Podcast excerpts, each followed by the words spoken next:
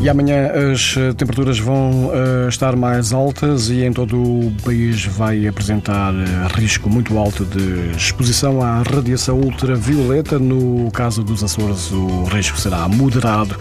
No Algarve, na Praia das Bilharucas, mais calor e mais vento, embora fraco, a água do mar chega aos 22 graus e o risco de exposição aos raios UV será muito alto. Mais a sul, na zona de Sesimbra. Aliás, mais a norte do Algarve, na zona de Sesimbra, na Praia do Ouro, os cuidados com raios UV são para manter, o risco será muito alto, quase não haverá vento e a água vai chegar aos 21 graus de temperatura.